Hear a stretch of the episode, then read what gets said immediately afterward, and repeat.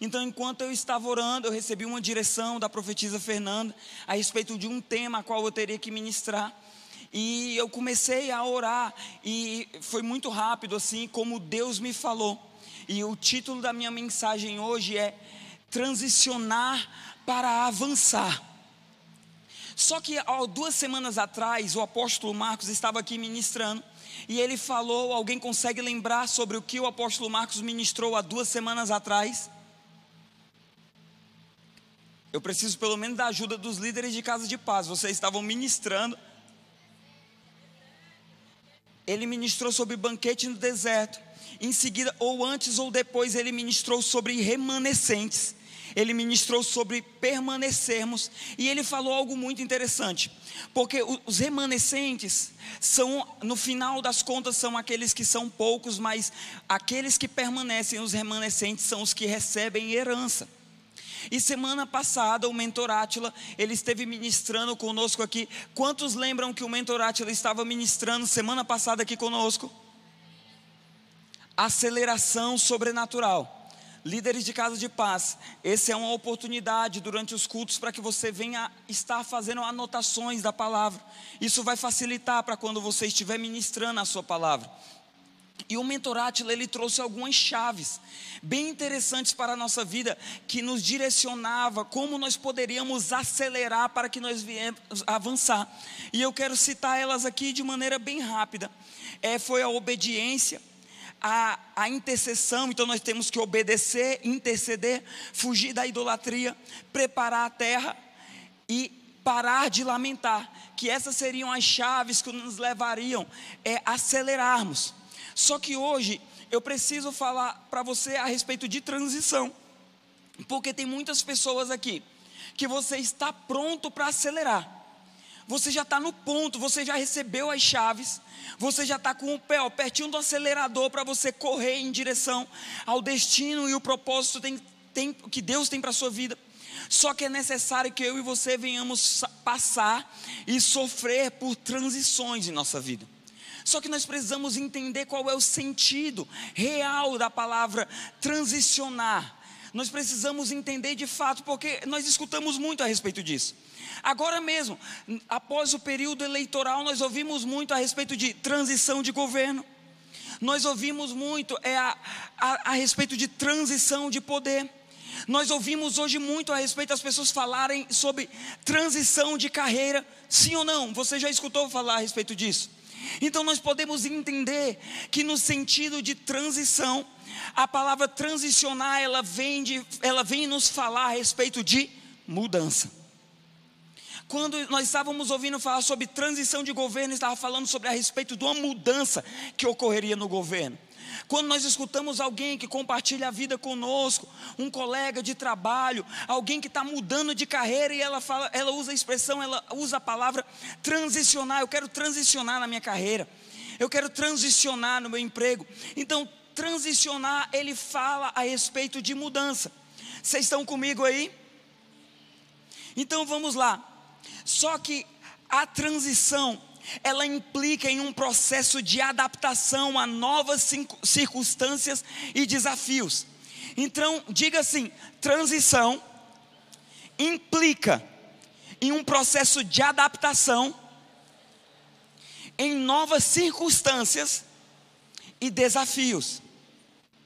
Então, se eu e você hoje chegamos até aqui nesse lugar, e você que está na sua casa e você deseja transicionar, Existem pelo menos três coisas que precisam acontecer na tua vida.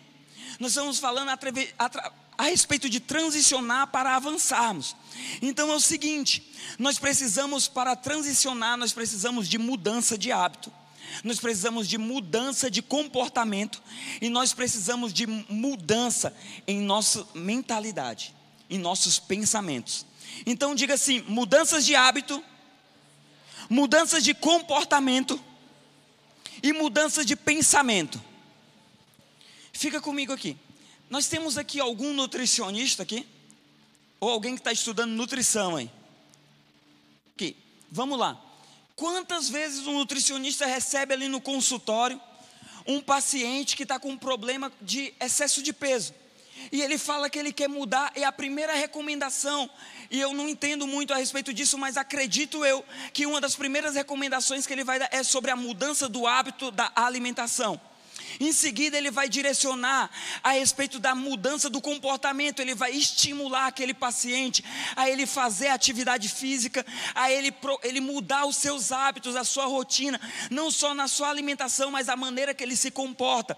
E outra área que eles começam a trabalhar é a, é a mentalidade daquela pessoa, porque muitas vezes ela presa é, na sua mentalidade, ela começa a dizer: Eu nunca vou conseguir perder esse peso, eu nunca vou conseguir emagrecer, eu nunca vou conseguir mudar, e ela, por estar presa nesse tipo de mentalidade, nessa crença a qual ela constituiu, ela não consegue transicionar. Vocês concordam comigo? Então vamos lá, vamos continuar aqui. Então, o que eu quero te frisar nessa noite, grava isso você que está anotando aí. Transicionar, nada mais, nada menos é do que eu e você provocarmos uma mudança. Olha para a pessoa que está do seu lado, olha para essa pessoa linda, bonita, maravilhosa que está do teu lado, olha para ela agora. E diz para ela o seguinte: dá um sorriso bem bonito para ela assim. Fala assim: transicionar. É eu e você provocarmos uma mudança. Só que tem algo interessante. A Bíblia, ela não usa claramente a palavra transicionar, nós não encontramos. Mas quando nós falamos de transicionar, nós vemos na Bíblia inúmeras menções que estão direcionadas e dirigidas a mudanças, estão nos conduzindo a uma mudança. E um dos textos mais conhecidos a respeito disso é Romanos, no capítulo 12, no verso 2. Eu vou pedir para que os meninos projetem para que nós venhamos ler. E diz assim: não vivam conforme os padrões deste mundo, mas deixem que Deus os transforme pela renovação da mente, para que possam experimentar qual é a boa, agradável e perfeita vontade de Deus. Então, nós encontramos aqui o apóstolo Paulo na sua carta aos Romanos.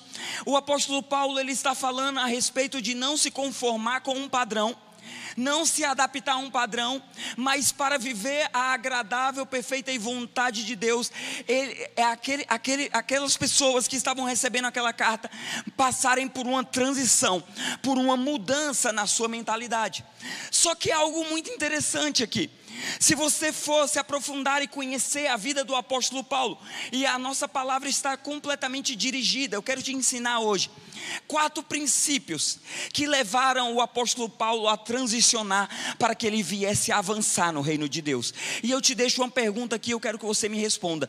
Quantos desejam passar por mudanças, por transições na sua vida que venham levar você a avançar no reino de Deus? Levanta a sua mão. Pois nós vamos aprender hoje com a vida do apóstolo Paulo quatro coisas, quatro hábitos, quatro comportamentos, quatro crenças, quatro pensamentos que ele quebrou para que ele viesse avançar no reino de Deus. Se você não conhece a vida do apóstolo Paulo, Paulo, conhecido como Saulo, era um homem que nasceu em Tarso.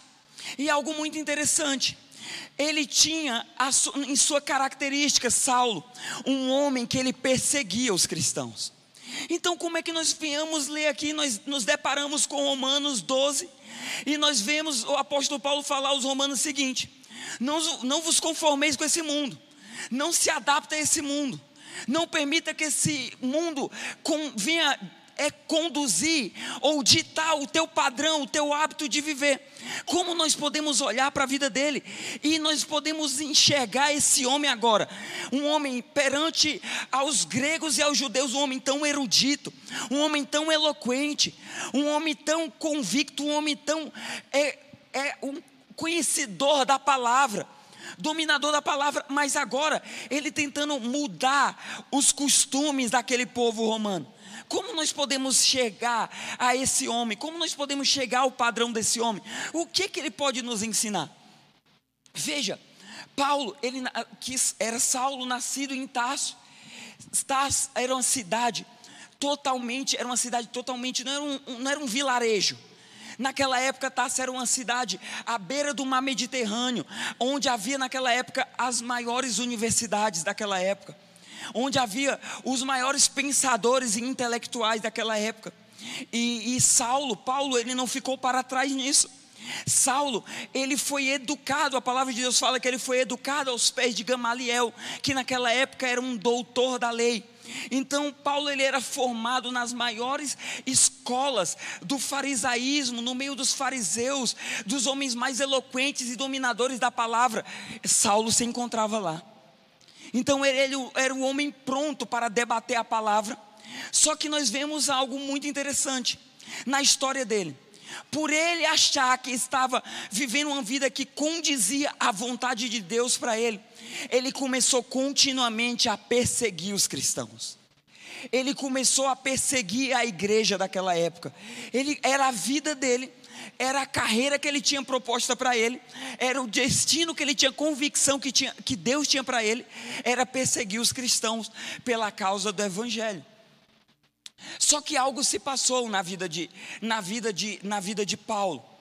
Eu não sei se eu chamo ele de Saulo para você, eu chamo de Paulo. Então fica comigo aqui. Algo se passou na vida dele.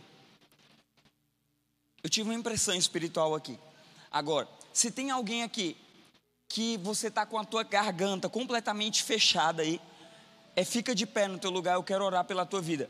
Você está com a tua garganta completamente fechada. Irmã, deixa eu te falar uma coisa. O Deus que fala é o Deus que quer fazer. Eu estava aqui pregando, minha garganta fechou na hora e Deus falou: Eu quero curar alguém agora que está com a garganta completamente fechada. Por isso, pela autoridade do nome de Jesus, eu declaro que não é obra de homem, mas um toque de Deus sobre a tua vida. Eu declaro em nome de Jesus em nome de Jesus, ser curado agora, em nome de Jesus. Não 50%, não 60%, mas para que o nome de Jesus seja glorificado através da tua vida. Eu quero declarar agora que toda obstrução que possa haver na tua garganta, eu quero declarar agora que cessa agora, em nome de Jesus. Ser curada, em nome de Jesus, em nome de Jesus. Eu não vou falar com você agora, você pode sentar, checa. Senta, procura a tua cura. Não procura nenhuma dor. Aí, se você for curado, você começa a chacoalhar a sua mão, para que eu entenda aqui que Deus acabou de te curar. Mas se você foi curado, chacoalhe sua mão, que nós queremos glorificar a Deus por isso. Mas eu senti, enquanto eu estava pregando, minha garganta fechou e eu entendi que Deus queria curar alguém. Então, se você ficou de pé, tinha uma outra irmã ali atrás, que eu acho que é dos obreiros é, levanta sua mão se você foi curado. Eu declaro que até o fim desse culto ele vai, ele vai curar mais pessoas. Vamos seguir aqui. Vocês estão comigo aqui? Então, a mudança, a transição na vida do apóstolo Paulo foi uma mudança, uma transição tão gigantesca, que se nós olharmos, quando nós pegamos aí a nossa Bíblia, quantos tem uma Bíblia aí? Quantos estão com uma Bíblia, nem que seja eletrônica? Misericórdia. Vamos lá. Se você pegar a sua Bíblia hoje, a maior parte do Novo Testamento ela foi escrita pelo apóstolo Paulo. Por quê? Porque a mudança que aconteceu na vida dele, essa transição que ocorreu na vida dele foi uma mudança tão impactante, tão radical, tão forte, que ela provocou um impacto que fez com que ele se tornasse um grande pregador do evangelho aos gentios, para que essa mensagem chegasse até a mim e a você. Ele se tornou um grande implantador de igreja e ele escreveu inúmeras cartas que estão relatadas hoje na Bíblia, a qual nós temos em nossas mãos. Então, Pensa comigo, o que aconteceu com esse homem que levou a ele passar por essa tão grande transformação e que causou esse tão grande impacto, que antes um perseguidor, hoje um proclamador do evangelho de Cristo. Você consegue pensar nisso? Como antes alguém que oprimia, que perseguia os cristãos, ele se tornou alguém que passou, em, passou por uma mudança tão radical, que fez com que ele se tornasse esse homem que carregava essa mensagem com tanta firmeza, com tanta clareza. Você vai aprender algo com ele hoje que vai desatar essa mudança, essa transformação na nossa vida. Querido, o apóstolo Paulo, até ele mesmo afirma, vamos ver aí em nossas Bíblias, Romanos, não, perdão, Atos capítulo 9, verso 1 e 2. Diz assim, ó. Saulo, respirando ainda ameaça de morte contra os discípulos do Senhor, dirigiu-se ao sumo sacerdote e lhe pediu carta para as sinagogas de Damasco, a fim que, caso achasse alguém que era no caminho, tanto homens quanto mulheres, os levassem presos para Jerusalém. Então lembra que eu te disse, Saulo, ele tinha tanta convicção, tanta clareza, por ser tão conhecedor da palavra, de ter estudado na maior escola de teologia daquela época, ele sabia, ele tinha para ele que era correto ele fazer aquilo que ele estava fazendo. Ele deveria perseguir os cristãos. Porque ali eles estavam, os cristãos, eles estavam falando de uma religião mentirosa. Era algo falso. Para ele, para Saulo, o Cristo a qual os cristãos, os discípulos de Jesus estavam pregando, era alguém morto, era tudo mentira, era uma farsa aquilo ali. Só que algo aconteceu. Ele foi até o sumo sacerdote e pediu as cartas para que ele pudesse prender os cristãos. Ele pediu autorização legal para que ele pudesse perseguir e prender os cristãos. Só que no caminho de Damasco, algo aconteceu com ele. E é algo que precisa acontecer comigo e com você nessa noite. Não importa quanto tempo você vem à igreja, não importa quantas vezes você leu a palavra, mas se eu e você não tivermos um encontro real, verdadeiro e fresco com Jesus, nossas vidas nunca mais, nunca, jamais serão transformadas. Eu e você necessitamos, e foi o que aconteceu com Saulo. No caminho de Damasco, a palavra de Deus fala o seguinte: lá em Atos, no capítulo 9, verso 19 e 20, diz o seguinte: Pode projetar. Diz o seguinte: e depois. É, vamos para o verso 5, por favor. Perdão. Coloca no verso 5. Verso 4, por favor. Saulo ele estava no caminho de Damasco. E ele saiu da cidade de Jerusalém a caminho de Damasco a fim de cumprir a sua missão. E ele, ele teve um encontro com a presença de Deus. A palavra de Deus nos relata em Atos 9 que uma forte luz brilhou sobre ele e ele veio cair em terra. E ele teve um encontro com essa forte luz. E ele ouviu o seguinte: e ele caiu por terra e ouviu uma voz que lhe dizia: Saulo, Saulo, por que você me persegue? E ele lhe perguntou: Senhor, quem é você? E a resposta foi: Eu sou Jesus, a quem você persegue. Imagina como ficou a cabeça desse homem. Ele falou: Cara, eu estou a minha vida toda, eu fui doutrinado, eu fui ensinado a servir esse Deus, e agora eu estou me encontrando com Jesus, e Ele está se apresentando como Deus para mim. Algo algo está errado a, a conta não estava fechando para ele. E aí ele foi proporcionado a esse encontro com Deus, para que ele pudesse viver uma transformação. Só que a primeira chave que eu quero te dar, a primeira lição que nós precisamos aprender com ele nessa noite, é a respeito de arrependimento porque não era necessário para a vida de Saulo simplesmente um encontro com Deus, porque inúmeras vezes eu e você temos encontro com Deus, mas se esse encontro com Deus não produzir arrependimento na nossa vida, é, esse encontro com Deus jamais vai produzir mudança na nossa vida. Eu vou te falar novamente: se os nossos encontros com Deus não produzirem arrependimento em nossas vidas, nossos encontros com Deus jamais produzirão mudanças em nós. Um verdadeiro encontro com Deus, ele produz arrependimento genuíno dentro de nosso ser. E foi isso que aconteceu. Quando ele encontrou Saulo no caminho de Damasco, ele encontrou com Deus.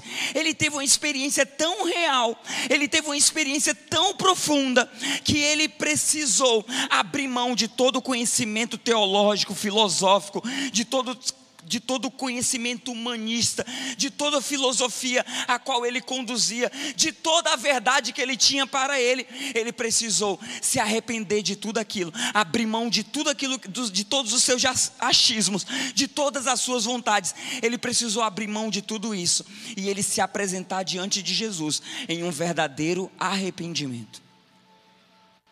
E aí eu quero ler com você o texto que eu ia ler anteriormente para você que é Atos 9, no verso 19 ao 20, diz o seguinte: E depois de comer, sentiu-se fortalecido. Saulo permaneceu alguns dias com os discípulos em Damasco. E logo nas sinagogas proclamava Jesus, afirmando que ele é filho de Deus. Imagina Saulo saindo de Jerusalém para perseguir os cristãos. Ele queria abolir o cristianismo naquele lugar. Ele queria perseguir, prender e matar todos que eles pudessem, que ele pudesse encontrar. E de repente esse homem tem um forte encontro com a luz, ele tem um forte encontro com Jesus, com Deus. Ele, ele começa a mudar a sua mentalidade, ele se arrepende. O Senhor cega por completo o seu entendimento. Esse homem é conduzido pela voz de Deus até Damasco, cego, conduzido pelos homens que estavam com ele, mas ele teve que abrir mão de tudo aquilo que ele tinha por verdade, e de repente ele mudou ele deixou de ser perseguidor e começou a se tornar um proclamador. Como é isso? De repente a gente nem mudou de capítulo. Ele continuou ali sua jornada e de repente ele se levantou. Ele teve um encontro com Deus. Ele comeu com os discípulos ali. Imagina, todo mundo assustado. Meu, isso é uma estratégia de Saulo. Saulo está querendo nos enganar. Na hora que a gente der bobeira aqui, que a gente der as costas, ele vai nos apunhalar aqui. Isso daí está estranho. O cara passou a vida toda dele aqui perseguindo a gente. Ele estava disposto a vida dele prender a todo mundo. Está aqui, ó, a gente encontrou com ele uma carta que tinha autorização para que ele viesse prender a todos nós. E agora ele está aqui querendo dizer que acreditou em Jesus, que teve um encontro com Jesus. Isso se chama arrependimento. Ele teve uma experiência tão genuína, tão profunda, mas tão real com Deus, que ele abriu mão de todas as suas verdades, para que ele pudesse abraçar e assumir todas as verdades de Deus e do seu reino. Querido, eu não sei o que é e quais são os padrões que o mundo tem ditado para você. Mas se eu e você desejamos avançar, nós precisamos transicionar. E se nós queremos transicionar, nós precisamos primeiramente em nossas vidas de um genuíno e verdadeiro arrependimento. E arrependimento é abrir mão de tudo aquilo que nós temos por verdade e abraçar todas as verdades de Deus e de seu reino. Vamos seguir aqui. Vamos seguir. Só que além de arrependimento, a primeira lição que eu e você precisamos, diga assim para você mesmo: se eu desejo transicionar, eu preciso aprender com Paulo a respeito de arrependimento. Então, a primeira lição que nós devemos aprender com ele é a respeito de arrependimento. Diga assim: arrependimento. Olha para a pessoa que está do seu lado e diga: arrependimento. O segundo texto que eu quero ler para você. É o seguinte: Atos 9, do verso 6 ao verso 8, nós vamos ler, diz o seguinte: Mas levantando-se entre na, entre na cidade, onde lhe dirão o que você deve fazer os homens que viajavam com Saulo pararam emudecidos, ouvindo a voz, mas não viram ninguém. Então Saulo levantou-se, levantou-se do chão e, abrindo os olhos, nada pôde ver. E guiado pela mão, levaram para Damasco. Queridos, vejam o seguinte: um homem totalmente rico em conhecimento, um homem totalmente erudito, eloquente, o maior vocabulário no meio daqueles homens era ele que tinha. Era um homem completamente apoiado em suas próprias verdades. Teve um encontro com Jesus, foi conduzido ao arrependimento e teve que aprender a confiar em Deus ele precisou abrir mão, ele teve que deixar de apoiar, de se apoiar nos seus próprios conhecimentos e entendimentos a respeito de Deus, e ele precisou ser guiado por outros para aprender a confiar em Deus. Ele precisou apenas ouvir uma voz que pudesse o conduzir para um caminho. Quantas vezes eu e você, querido, queremos andar apoiado em nossas próprias verdades, e isso tem impedido que nós venhamos avançar. Mas se eu e você, queridos, queremos avançar no reino, nós precisamos transicionar a nossa mente em arrependimento e confiança. Quanto mais recurso você tem, Muitas vezes é Deus que colocou, Deus te abençoou, Deus te prosperou. Muitas vezes você tem, tem, tem sido tendencioso a se apoiar em suas próprias verdades. Muitas vezes você tem se apoiado no seu emprego. Muitas vezes o teu sustento, a tua base, tem sido o teu casamento, a tua família. Mas de repente pode vir uma tempestade e tudo isso desmoronar. Assim mesmo foi com, com Saulo no caminho de Damasco. Ele estava apoiado no seu entendimento, naquilo que ele tinha por verdade para ele mas de repente um encontro foi capaz de mudar tudo isso, e de repente ele se encontrava ali, sem enxergar nada. A visão fala de poder, de ele poder enxergar o seu caminho. Ele já não podia mais enxergar nada, ele já não podia mais ver nada com clareza, e ele teve que se apoiar simplesmente em algo, em uma confiança que havia uma voz que estava o conduzindo para um caminho de verdade. Muitas vezes nós nos apoiamos no nosso entendimento, naquilo que nós temos por verdades, mas está nos guiando para um caminho que é de completa mentira. O Senhor hoje deseja conceder a mim e a você a sua voz, e se nós abraçarmos a sua voz, nós vamos aprender a confiar e depender por completamente de Deus. Assim foi Saulo no encontro com Deus. Ele precisou se arrepender, é verdade, mas ele precisou aprender a ouvir, obedecer aquela voz que desejava lhe conduzir para um caminho. Faz sentido isso que eu estou falando com você? Muitas vezes, querido, nós nos apoiamos naquilo que nós somos capazes de fazer.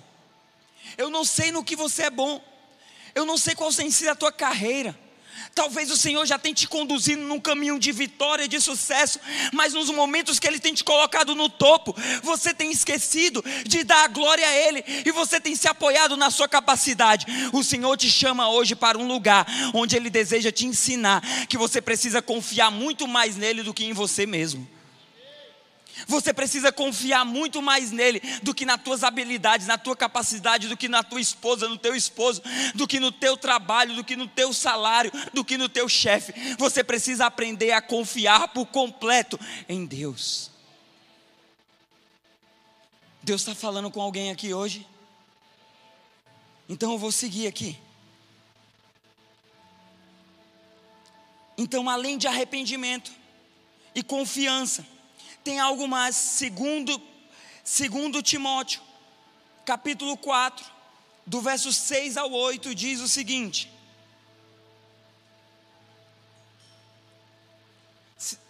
É isso mesmo. Diz assim: Quanto a mim, já estou sendo oferecido por libação, por oferta de libação, e o tempo da minha partida chegou.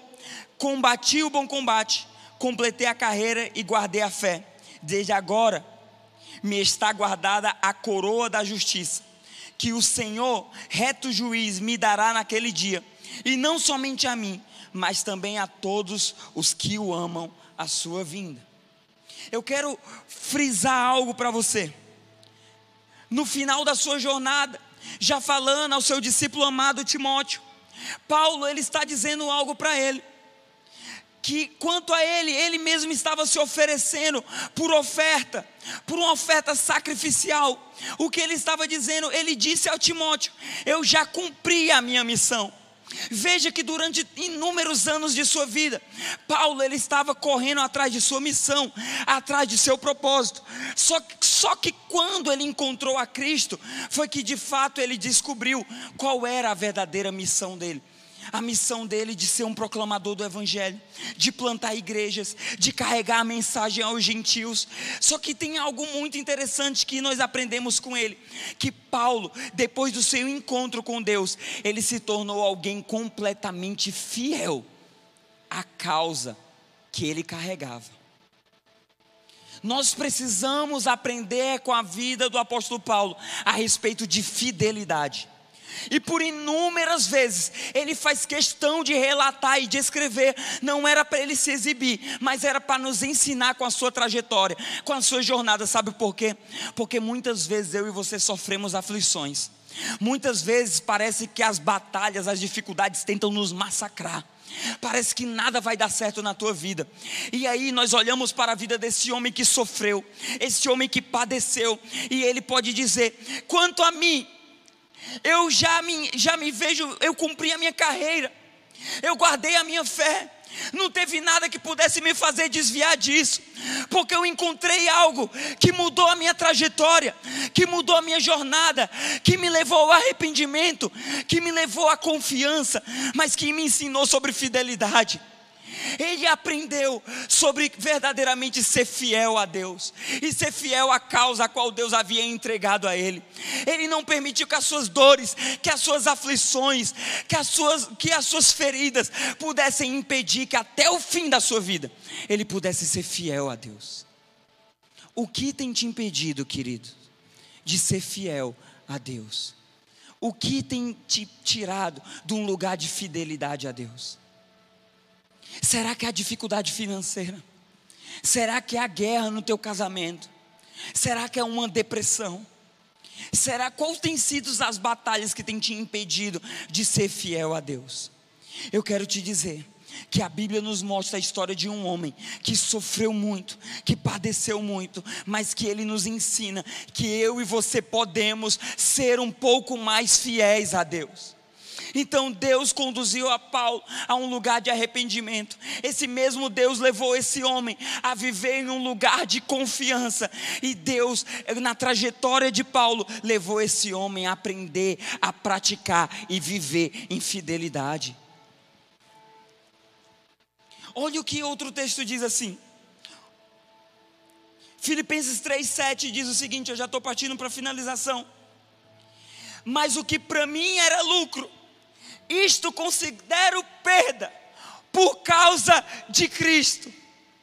Paulo, ele tinha tantas coisas a qual o sustentava, a qual o validava, tantos títulos, tanto, tantas coisas em seu currículo, tantas graduações, tantas pós-graduações, mestrados e doutorados, mas ele olhou para aquilo e falou assim: hoje eu considero tudo isso perda, por causa de Cristo, porque ele entendeu, querido, que o que era mais importante para ele não era aquilo que ele poderia conquistar por suas próprias forças, mas era aquilo a qual seu Deus poderia lhe conceder.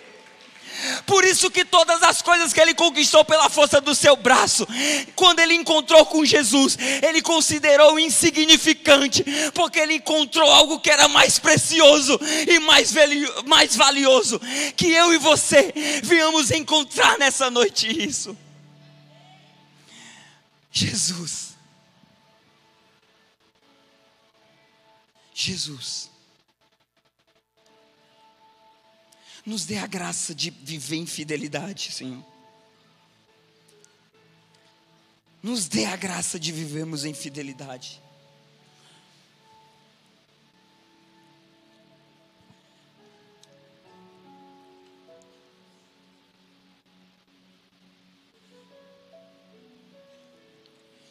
Olha o que diz Atos 20, 24, ainda nem precisa projetar, diz assim: Porém, em nada considero a vida para mim preciosa, desde que eu complete a minha carreira e o meu ministério que recebi do Senhor Jesus, para testemunhar o Evangelho da graça de Deus.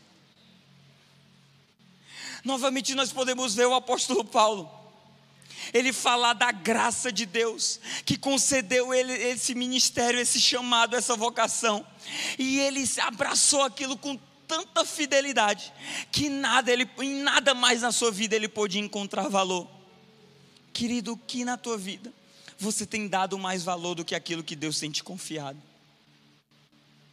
O que na tua vida tem te impedido de ser fiel a Deus verdadeiramente?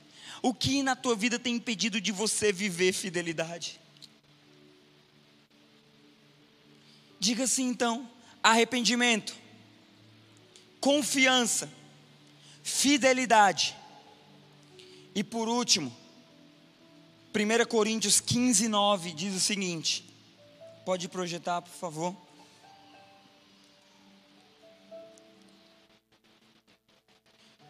Porque eu sou o menor dos apóstolos, e nem mesmo sou digno de ser chamado apóstolo, pois persegui a igreja de Deus.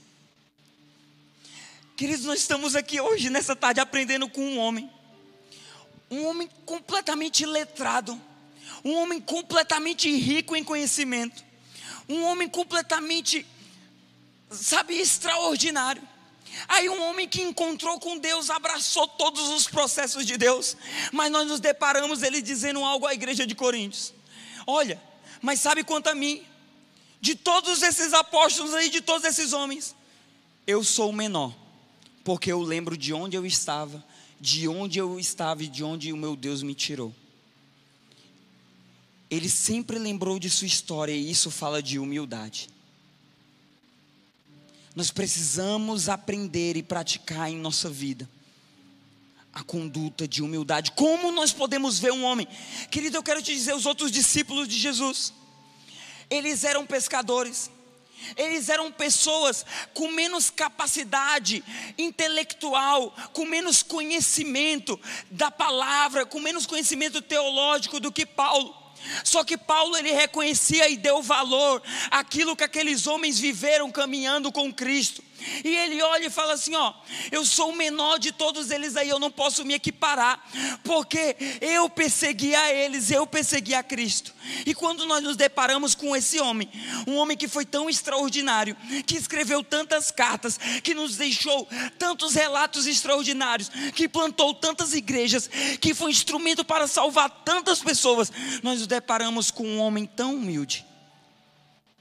Tão humilde nós precisamos aprender com ele a respeito da simplicidade, da humildade.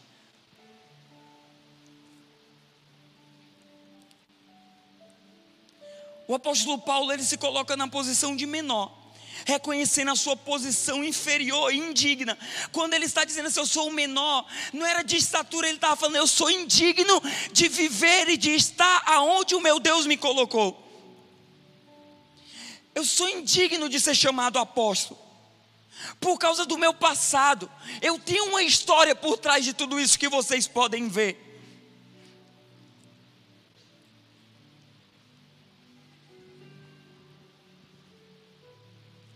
Ele reconhece a sua própria culpa.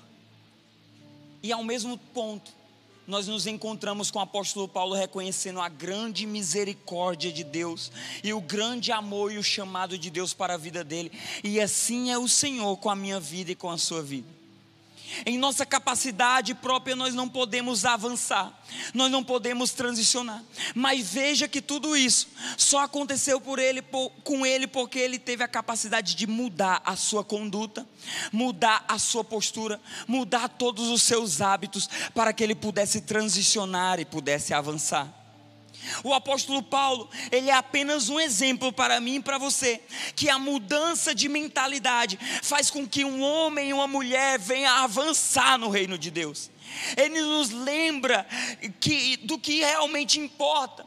Eu e você precisamos deixar para trás o nosso passado. Nós precisamos abrir mão de tudo aquilo, de todas as crenças que tentam nos limitar. Nós precisamos renunciar tudo isso para que eu e você venhamos avançar no reino de Deus. Mas isso só é possível por meio de arrependimento, por meio de confiança, por meio de fidelidade e por meio de humildade. Diga assim: arrependimento, confiança fidelidade e humildade. Eu quero convidar o ministério de louvor para subir. Você pode fechar os seus olhos no seu lugar agora.